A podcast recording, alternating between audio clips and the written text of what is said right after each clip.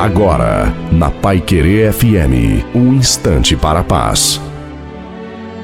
Boa tarde, ouvinte da Pai Querer FM. Sou o pastor Wilson Tinonim.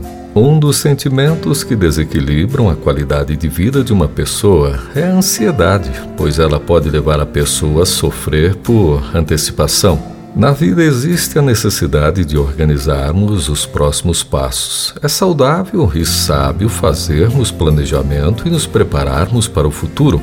Entretanto, é fundamental termos bastante flexibilidade. No caso de deixarmos ser guiados pelos nossos sentimentos, nos tornaremos prisioneiros de nossas próprias ideias e de um futuro sobre o qual não temos nenhum controle. A Bíblia diz: o longânimo é grande em entendimento, mas o de ânimo precipitado exalta a loucura.